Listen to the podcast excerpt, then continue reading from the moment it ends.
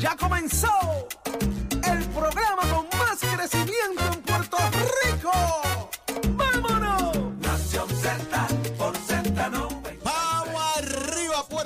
Update. Son las 5 y 56 de la mañana y acaba de comenzar Nación Z, el programa de análisis preferido tuyo de las mañanas. Y les tengo una noticia por ahí. Están saliendo encuestas y adivinen que somos el programa de mayor crecimiento en la radio puertorriqueña Nación Z. Con el análisis que te gusta todas las mañanas en vivo desde el estudio Ismael Rivera de Z93 en el 93.7 FM en San Juan, 93.3 en Ponce y 97.5 FM en Mayagüez. La aplicación La Música para que usted nos vea y nos escuche como usted prefiera. Óyeme, si no viste los segmentos, Busca en la aplicación La Música el podcast de Nación Z y así puedes disfrutar del mejor contenido de análisis que hay en la radio de Puerto Rico. Y buenos días a los que se conectan ya en el Facebook de Nación Z tempranito para discutir, analizar y comentar de lo que bien discutimos aquí diariamente. Hoy, viernes 14 de octubre. Viernes y Achero está más contento porque el viernes que usted no tiene idea. Yo soy Jorge Suárez junto al equipo de Nación Z, el Achero, Carla Cristina, Raúl Tato Hernández. Y está conmigo esta mañana el licenciado Carlos Rivera. Carlos, buenos días. Saludos, buenos días a todos, Jorge, y a ti, a toda la audiencia aquí en Nación Z, viernes 14. Todo el mundo contento porque llegó el viernes. Así es, hermano, así es. Así que. Qué bueno tenerte de vuelta. Hoy excusamos al licenciado Eddie López, que está atendiendo unos asuntos personales, y a nuestra compañera Saudi Rivera, eh, que está también en unos temitas que ya estarán con nosotros la semana entrante acá en Nación Z. Pero ya, Carlos, por ahí vamos a tener hoy un día de mucha información. Oye, es que aquí en Puerto Rico todos los días pasa algo. Todos los días hay algo, Para analizar. Y vamos a tener acá al representante José Bernardo Márquez de Movimiento Victoria Ciudadana. ¿Qué ha pasado en las últimas horas en la Cámara de Representantes? Mucho que discutir. ¿Quién viene para análisis, Carlos, por ahí? Bueno, análisis también tenemos al licenciado Adrián González y al ex representante Carlos Bianchi. Así que tenemos también unas entrevistas interesantes con ellos por ahí. Y por ahí viene también el compañero Jorge Colbert Toro y mucho más aquí en Nación Z. Y como siempre, usted pendiente al 787-622-0937, 787-622-0937 para que participe aquí en Nación Z, como siempre. Y usted nos deje saber su pensar sobre los temas que planteamos diariamente. Pero ya está lista, viernes. Mira, Ready, Achero, radiante está hoy. Sí, como que- como que viernes. Está contenta. Sí, vino Pero distinta. Sa- sí. sab- sabremos por qué pronto está distinta. Es que esta próxima semana, pues, aumenta, aumenta. ¿Cómo es, Achero? ¿Cómo es? diferente. Ahí está Ah. Carla Cristina. Buenos días, Carla. Buen día. Licenciado y todas las personas que nos sintonizan a través de Z93 y todas nuestras plataformas. Los titulares, el portavoz de Luma Energy, el ingeniero Daniel Hernández, reveló ayer que en distintos municipios del área metropolitana y pueblos aledaños ya comenzaron los llamados relevos de carga que se hacen automáticamente cuando el sistema entiende que debe protegerse o se intercambia manualmente el combustible de las diferentes centrales para que los sectores afectados no estén largas horas sin servicio eléctrico. Y según números oficiales actualizados a las 5 y 47 de esta mañana, al momento unos 19.125 clientes se encuentran sin el servicio.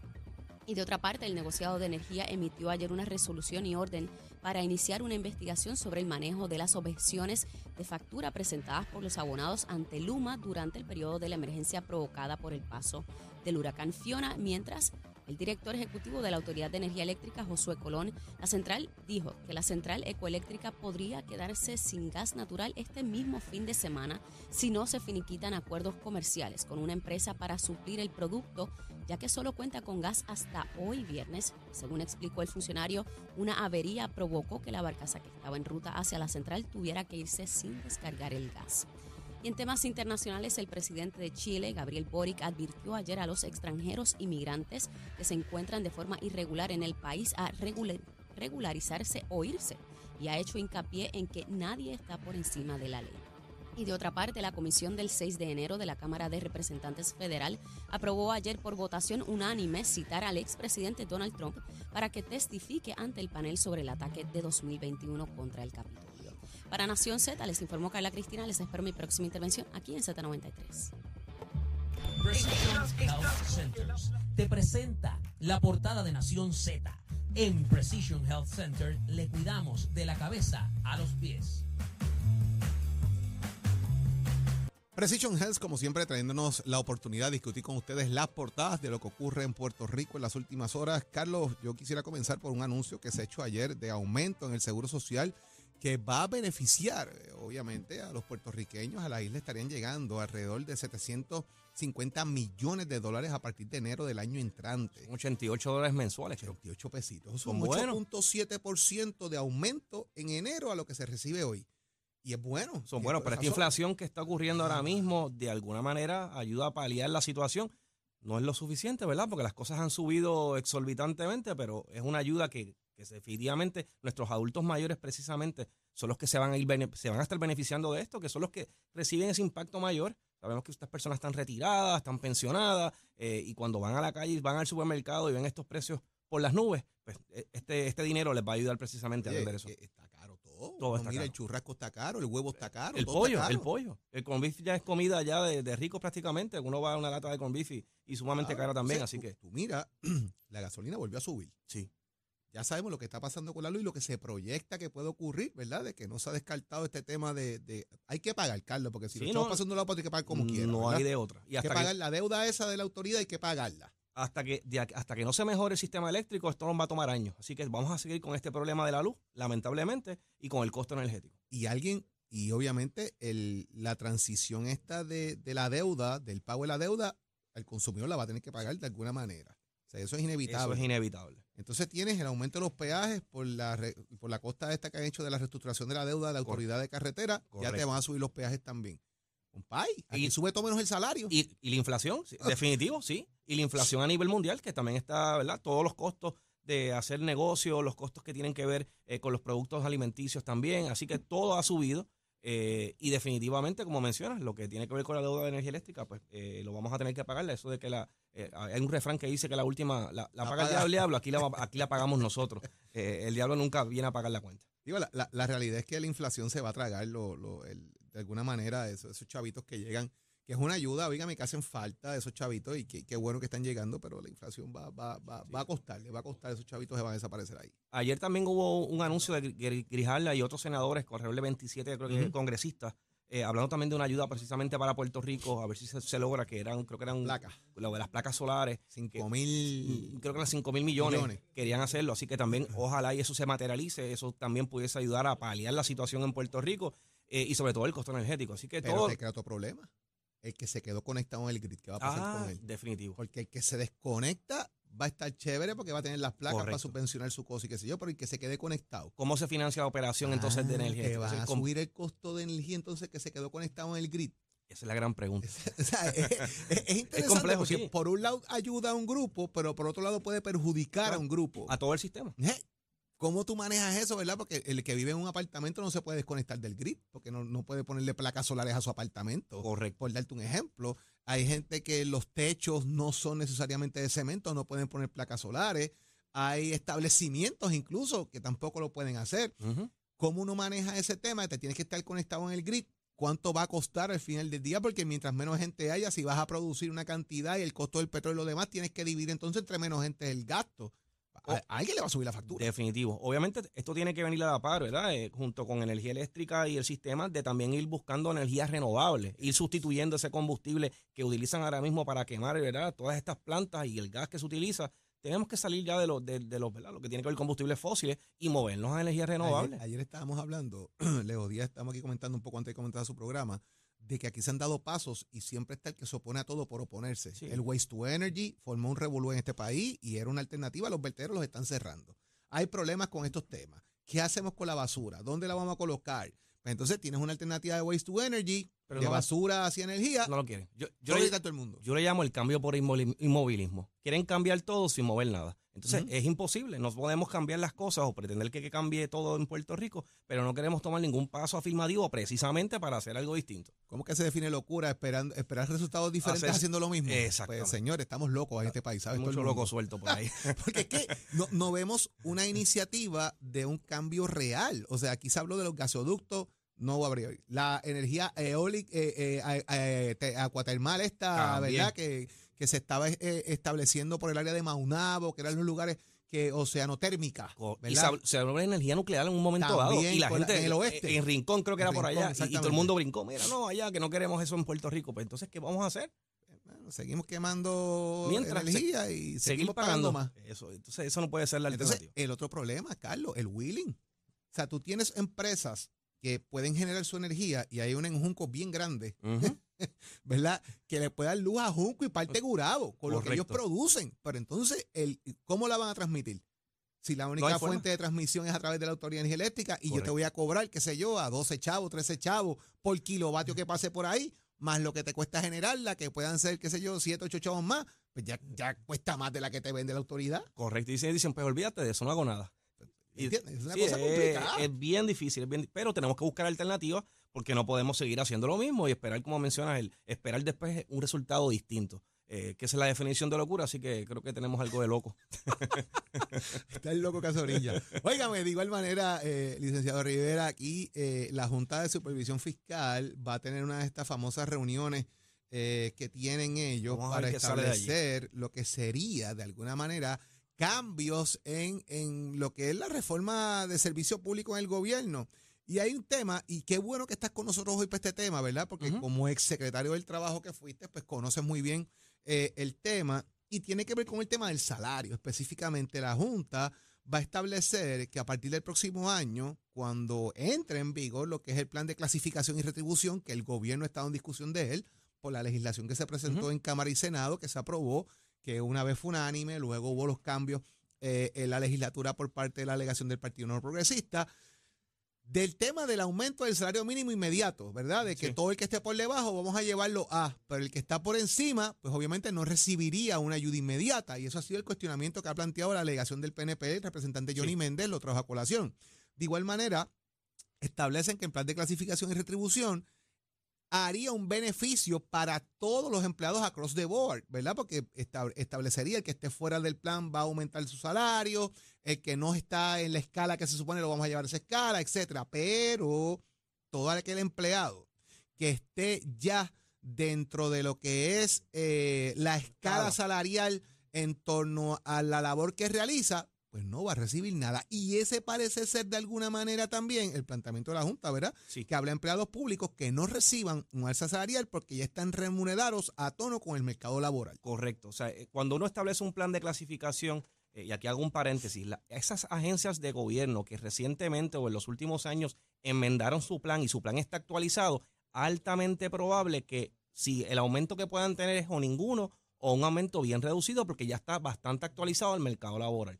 Sin embargo, esa agencia que lleva 15, 20 años, que las hay, hay agencias que por más de 15 años no han enmendado o, actualizado su plan de clasificación, pues probablemente como tienen unos salarios tan y tan, ¿verdad? Tan, tan atrás en el tiempo que no se ajustan, pues el impacto, el impacto es mayor. Pero para que la gente nos entienda, para que tengan una idea, si, si un empleado público gana 1.300 dólares, eh, y vamos a poner que es oficinista, y esa escala de oficinista de 1.300 dólares la suben a 2.000, el mínimo ahora son 2.000, pues obviamente ese empleado va a recibir un aumento porque va a tener 700 dólares adicionales, va a caer en la escala en los 2.000. Pero si esa persona en otra agencia, mismo puesto, oficinista, gana 2.200 y la escala, porque ha cogido distintos aumentos, cogió pasos por mérito, llevaba muchos años en el gobierno y, ¿verdad? y tuvo la dicha de, de coger toda esa, cuando esa época que cogían esos aumentos de pasos por mérito y demás, y está en 2.200 y la escala la subieron a 2.000 porque estaba en 1.500, ese no te coge nada, porque está dentro de escala. Ella está en la escala. Así ya, que- ya, ya ese lo atendieron, de Correcto. alguna manera. Así que, Pero eh, pudiese haber una expectativa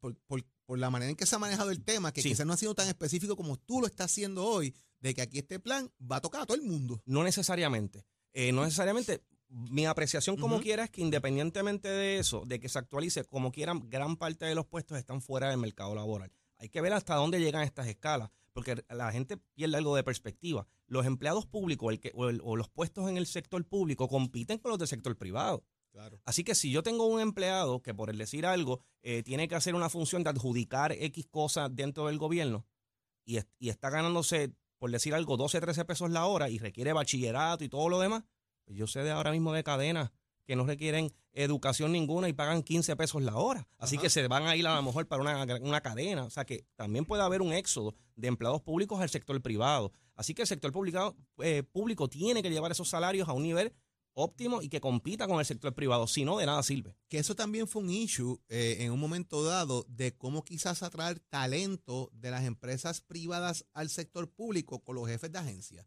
De que quizás lo que se le paga a un jefe de agencia que tiene una capacidad, que tiene un reconocimiento, que tiene una experiencia X y Y, no necesariamente era, en este caso los secretarios eh, de gabinete, no necesariamente era competitivo en otros lugares. Como yo me voy de una empresa que me ganó 150 mil dólares, quiero aportar al país, pero me voy a ganar 70 mil, ¿verdad? Es un, un pay cut severo. Increíble. Ah, pero es que tú vienes a servir. Chévere, pero es Sí, que pero- tú tienes una expectativa de vida también que está establecida en cierta manera.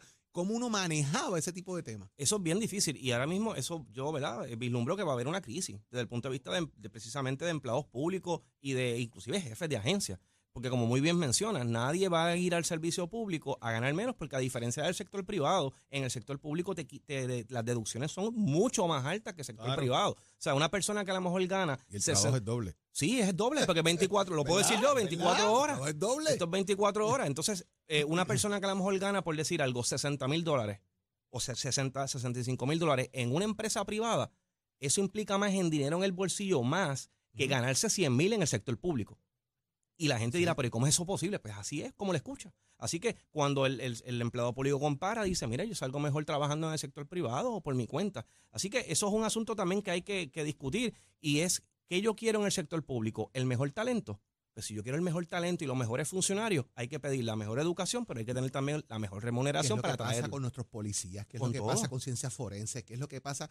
Porque entonces tú te vas a otro, de- rápido, aquí vienen a reclutar gente. Correcto. Tú lo has visto, Carlos, como visto. secretario que Se- fuiste. se. Viene, por ejemplo, la policía de Baltimore, llega a Puerto Rico, la policía de Texas, eh, a reclutar nuestra gente y se los llevan y les pagan traslado y les pagan apartamento dos meses, lo Y no busca como rayos. Y no solamente en el caso de los policías, se los llevan porque precisamente hay estados donde pues no se ven muchos asesinatos, hay counties donde no hay muchos asesinatos ni hay mucha experiencia, y los de aquí están pulidos, así que los de aquí muelen, los de aquí muelen vidrio. Y al ver que ellos le meten mano a tono, ese es el que yo quiero, y le pagan dos veces o tres veces el salario. Así que se nos van. Así que si queremos competir, porque Puerto Rico compite contra el mundo, se nos olvida eso, nosotros no competimos con 78 municipios, competimos con la globalización. Tenemos que llevar a nuestros funcionarios, a en el sector privado igual, unos salarios óptimos y obviamente No. una preparación adecuada. Yo no recuerdo y corrígeme que una de las cosas, digo, no digo que es la más, pero entre las top three que se exportan en Puerto Rico es mano de obra. Sí, Es definitivo. personal, sí, es es personal. conocimiento, Es el cerebro. es gente. Eh, es gente. Eh, así que eso es lo que está ocurriendo y para poder ser competitivos tenemos que de alguna manera elevar salario. De igual manera hay que exigir, hay que tener producción también. Claro. Tenemos que exigir eh, que haya una, una mejor producción eh, y nuestros empleados públicos, ¿verdad? Yo sé que hacen su trabajo, pero también tenemos que, de, el servicio que ellos otorgan también tiene que mejorar, porque sabemos que muchas personas en el sector privado, cuando van a veces a las agencias del gobierno, la experiencia no es la adecuada, no es la que ellos esperan. eh, y eso también hay que mejorar. Tiene que ir a la par un aumento de salario, pero tiene que haber también un aumento de servicio y de producción. Y no que cuando uno llama a una agencia, eso sea morirse porque no contestan. Fíjate, recibo un mensaje aquí de un buen amigo que ha trabajado en el gobierno muchos, muchos años y conoce muy bien esto y dice, el gobierno es una empresa social comunitaria, de alguna manera. La diferencia de un empleado de empresa privada y del gobierno es que los gobiernos tienen mejores beneficios marginales, pero te cuesta más también. Te bueno, y, más. y ya- y ya eso ha cambiado bastante. a lo que la gente le llama eso salario emocional, Sí. ¿verdad? Eh, pero la, la pregunta es, ¿cuántos de esos beneficios se quedan todavía? ¿Cuántos han perdido de esos beneficios marginales? Esto ha cambiado, el retiro, por ejemplo. ¿Qué expectativa? antes, el mayor, eh, de alguna manera, motivación de alguien unirse al sector eh, público era el retiro. Yo me voy a entrar al gobierno porque tengo asegurado un retiro. Ahora, el retiro ya no existe. Prácticamente es un 401 cada cuando uno mira eh, eh, los beneficios, los días de vacaciones que los han reducido considerablemente. El salario no sube, pues la gente dice, mire, es algo, y muchas, por eso es que hay muchas personas lamentablemente abandonan el servicio público y dicen, mira, pues yo vendo bizcocho, vendo pincho, hago esto, hago lo otro, y gano más. Eh. Y esa es la realidad. Así que para poder también llevar, profesionalizar nuestro servicio público, para dar un mejor servicio a la ciudadanía, tenemos que pedir ciertamente mejor preparación para que sean personas profesionales, pero tenemos que pagarlo, porque si no lo pagamos, el sector privado no lo va a Ahí llevar. está el problema. Ahí es Y que es está. verdad, el gobierno tiene beneficios marginales, chévere, pero volvemos. ¿Qué pasa con el dinero al final del día? Los Eh. ¿Cuánto te sacan? Es verdad, en las retenciones que hay, que el cheque, usted se gana, qué sé yo, base 1.500 dólares, pero tu quincena es de 600. De- exacto, de, 500. ¿de qué me vale yo tener 30 días de vacaciones? Si yo lo que tengo eh, con en quincena son 700, 800 dólares mensuales, ¿de qué sirve? Tener tanto día de vacaciones si no tengo dinero para pagar Hay el que- día a día. que irse para la piscina del patio de Achero allí con un barbecue. No hay break. Bien, definitivo. Es complicado. No, es complicado. compli- es Eh, complicado. Saludo, Así a, que- saludo a Jafi Mejía, que está ahí pegado.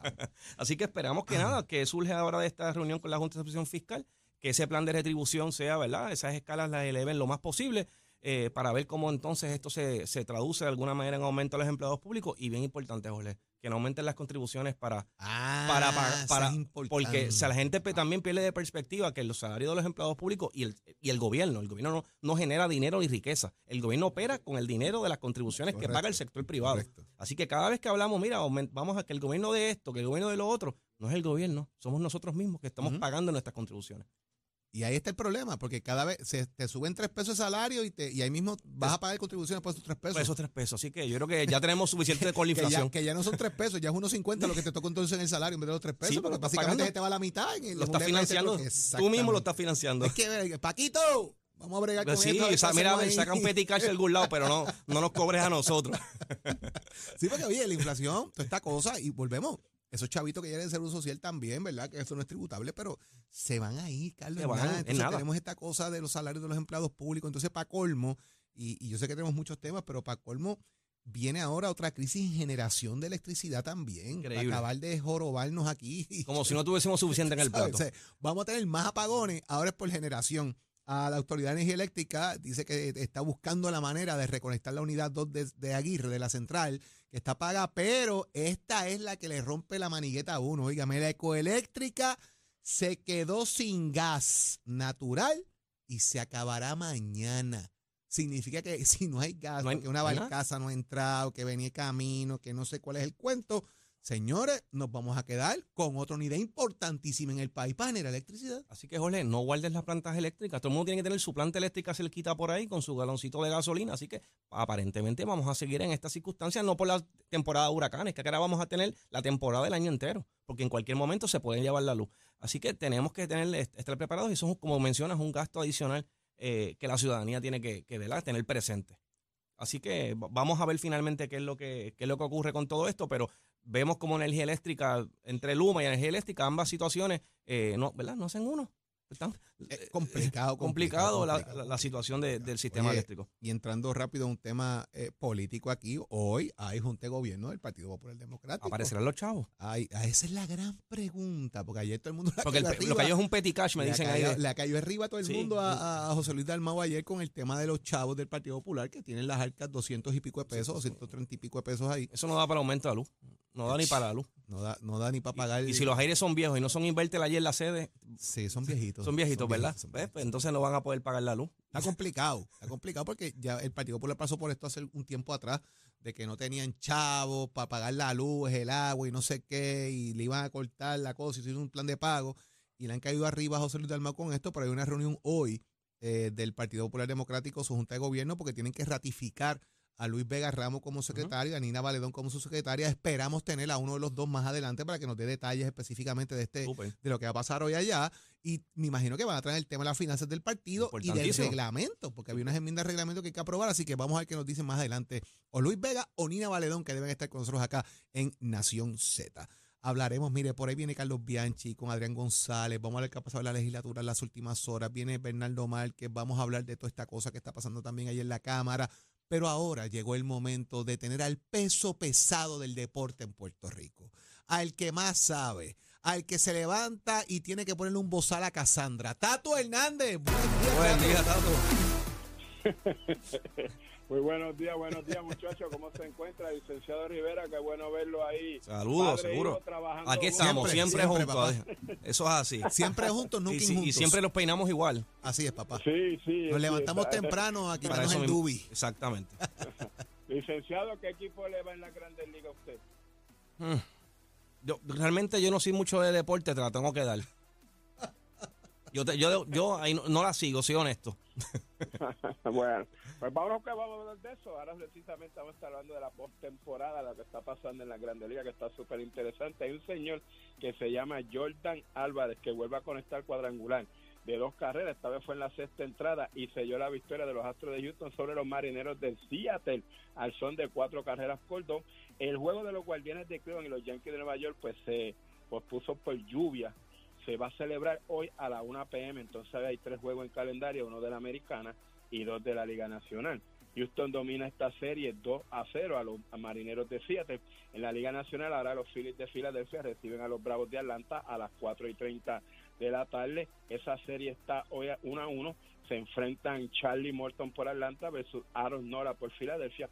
Y los Dodgers visitan a los padres. Esa serie también está 1 a 1. Y hoy se enfrentan Tony Gonzolin de los, de los Dodgers versus Blake Snell de los padres de San Diego. Mientras tanto, la selección nacional de Puerto Rico que comanda Juan Igor González, que está jugando el torneo Sub-23 Copa Mundial allá en Taipei, Taiwán, arrancaron y con gran victoria le ganaron 5 a 0 al gran equipo de Cuba, los blanquearon. Igor usó una labor ahí de cuatro lanzadores que se montaron en el montículo para ayudar a controlar eso con un buen bateo oportuno, una buena defensa. Así que el próximo juego es el sábado a las 12 y 30 de la madrugada. Sábado hora en la madrugada van a estar jugando contra Holanda y usted se entera aquí en Nación Z. Somos un deporte con oficio de Mestre Escola, el primer programa deportivo en la mañana en Puerto Rico, donde usted se entera de todo acontecer. Más información en mi página Somos Deporte y también nos puede ver en Facebook a través de Nación Z y a través de la aplicación La Música. Esto es Colopicio de nuestra escuela que te informa que estamos en el proceso de matrícula. Nuestras clases ahora van a comenzar para noviembre. Nuestros nuevos cursos puedes pasar por cualquiera de estos recintos. Los estudiantes que están continuando el curso anterior pueden pasar, pueden llamar si acaso no se han podido comunicar. Llama al 787-238-9494. Un teléfono prestado un amigo, baje por la jala, coja un poco. La cuestión es que se comunique y de su estado para así nosotros ayudarlo para con su estudio. Oiga, chero, se hace el señor. やった! Buenos días, soy Carla Cristina informando para Nación Z. En el tránsito a esta hora de la mañana se mantienen relativamente despejadas gran parte de las carreteras a través de toda la isla, pero ya comenzaron a congestionarse algunas de las vías principales de la zona metropolitana, como la autopista José Diego, entramos entre Vega Alta y Dorado y más adelante comenzando a formarse el tapón entre Baja y Bayamón. Igualmente la carretera número 2 en el cruce de la Virgencita en Baja, la PR5 y la 167 entre Naranjito y Bayamón y semipesado ya un tramo de la 30 entre Juncos y Gurabo. Más adelante actualizo esta información para ustedes. Ahora pasamos con el informe del tiempo. Este informe del tiempo es traído por Winmar Home, energía de la buena. El Servicio Nacional de Meteorología nos informa que hoy tendremos un cielo algo brumoso debido a que todavía hay presencia del polvo del Sahara. Por otra parte, los aguaceros aislados continuarán moviéndose sobre sectores del este en horas de la mañana y ya durante la tarde se espera que observemos aguaceros y tronadas en el interior y oeste de la isla. Esta actividad de lluvia pudiera provocar fuertes eh, inundaciones y, de urbanas y de riachuelos y en la zona metropolitana de San Juan pudiéramos observar algunos aguaceros dispersos. Las temperaturas máximas alcanzarán hoy los bajos 90 grados en las costas y los medios 80 en la zona de la montaña. Más adelante les hablo sobre cómo estará el mar hoy para Nación Z. Les informó Carla Cristina. Les espero mi próxima intervención aquí en Z91. Próximo. No te despegues de Nación Z. Próximo. Lo próximo en Nación Z eres tú comunicándote al 787-622-0937. ¿Estás listo para manejar el tema de la inflación? te dan los chavitos para pagar la luz, el agua, los peajes, la gasolina. Llámanos, déjanos saber aquí en el 787-622-0937. Es lo próximo en Nación Z.